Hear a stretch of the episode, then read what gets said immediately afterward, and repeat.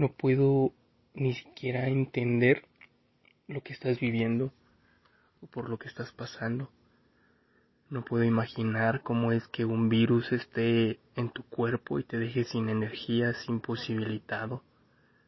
Creo que es una enfermedad bastante cruel en la que te quita las ganas de seguir adelante, te pone de rodillas y no te deja estar con las personas que amas, que no te deja abrazar y llenarte de fuerza para seguir adelante, te desconecta del ser y te hace creer que eres tu cuerpo. No puedo imaginar lo que significa que nadie comprenda cuánto duele y quien te ama pues te cuida, te obligue a ponerte inyecciones que duelen muchísimo, te obligue a tomar medicamento, te obligue a ir con muchos doctores y, y que parezca que no funciona y que no sepan que a veces pues no quieres más medicamento porque por momentos deja de hacer sentido luchar, deja de hacer sentido combatir y te obliguen a, tomarlas antes de escucharte de comprenderte o tan solo respetarte. Pero sabes, por muy duro que sea, tienes que aceptar que por una ocasión más, una vez más, toca comprender a tu familia que te ama y que hará hasta lo imposible porque tú estés bien. Y por más que, que tú tengas que ser el comprendido, por más que te tengan que comprender a ti primero, Debes buscar al amor que habita en tu ser para comprenderlos a ellos antes de que ellos puedan comprenderte a ti. Porque la conciencia detrás de esto, pues es amor. Creo que hay una vida que golpea duro y con huevos. Y uno no puede vivir solo la defensiva. También se tiene que ir a la, a la ofensiva por momentos, porque hay enfermedades crueles que, que le chupan hasta el último gramo de energía al cuerpo, y cuando el cuerpo se agota, pues se recurre al espíritu, a ese pedazo de Dios que habita en cada uno de nosotros y, ahí entendemos que el hogar no es el cuerpo, que hay un hogar celestial. Hay un momento donde uno tiene que salir de la tristeza y las dificultades dando un portazo respirar, levantarse, aunque estés quebrado, aunque el cuerpo no pueda, y escuchar al Espíritu.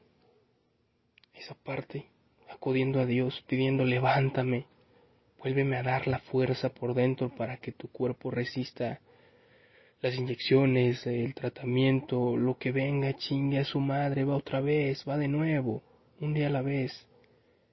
Se trata de firmeza y la firmeza puede tener fragilidad, no debilidad, y desde ahí reconstruirte. Una más, solo una más. A veces la vida no te dará lo que es tuyo y tienes que sacar la, la dentadura, enseñar los dientes y rugir y luego ir a quitárselo. Uno no puede llegar creyéndole al cuerpo cuando dice que ya no puede. Uno se tiene que poner la armadura de Dios, lleno de Dios, no vacío, lleno de espíritu. Va a ser difícil y, y, habrán gigantes a derribar, pero tú también eres un gigante espiritual y, y esto viene de Dios. De ahí nace la verdadera fortaleza del ser humano.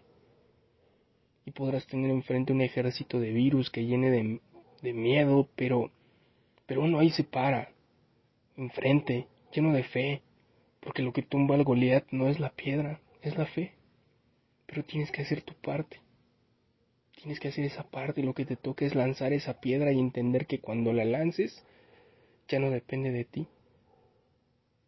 Todos, todos hacen pues, pues lo, lo necesario, lo que esté en sus manos, pero también pues se necesita que, que tú hagas tu parte y uses la fuerza del espíritu y te pares enfrente del miedo y Dios contigo y el resto le toca a él.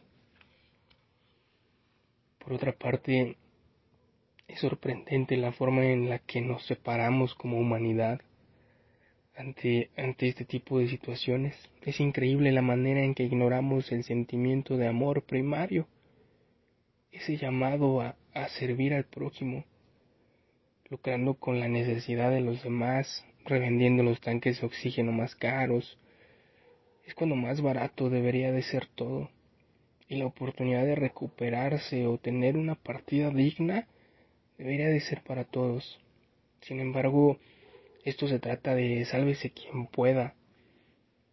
Y quien tenga dinero, pues es quien tendrá más oportunidades.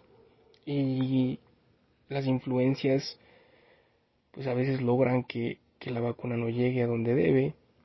Se la pone primero quien tenga más poder, como si hubiera humanos que valen más que otros. Puta madre. No puede ser, no estamos entendiendo una chingada. Vivimos bajo el mismo sol, caminamos bajo la misma luna y, nos centramos en nosotros mismos. La ayuda no llega y hay familias desesperadas viendo partir a sus seres amados y gritan por dentro tan fuerte que las ventanas del alma se rompen.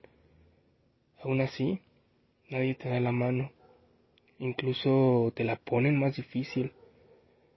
Hay familias que vieron un día a un ser querido sin saber que era el último, y esta enfermedad es tan cruel que no los deja despedirse, hablarle, cuando más se requiere del contacto humano para brindar aliento, no puedes acercarte y, y solo regresa a esas familias en una urna. Es tan cruel que te ata de manos, te deja sin recursos y, y no importa qué tan rudo seas, te pondrá de rodillas.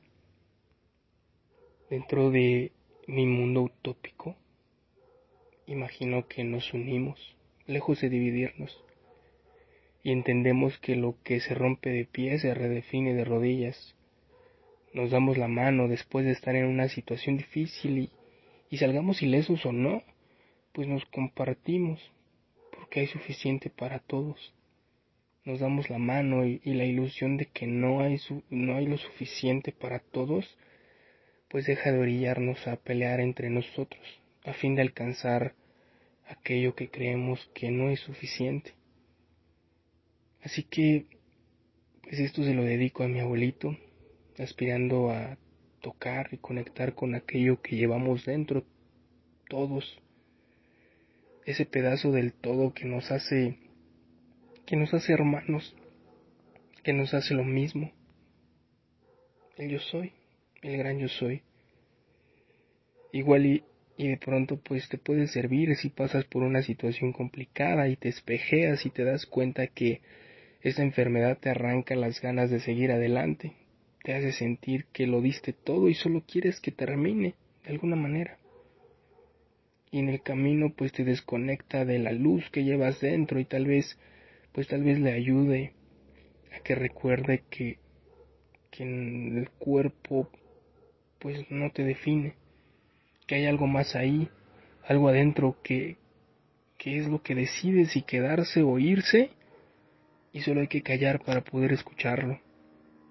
Y también a quien lo vive desde afuera y tal vez pueda pues inspirarte a servir al prójimo y te recuerde que pasaste por lo mismo y, y que pues te habría gustado recibir una mano y que pues de pronto si no no pasaste por ahí si no has sentido esa desesperación, pues solo te des cuenta que puedes hacerle el camino más fácil a alguien más, si es que está en tus manos.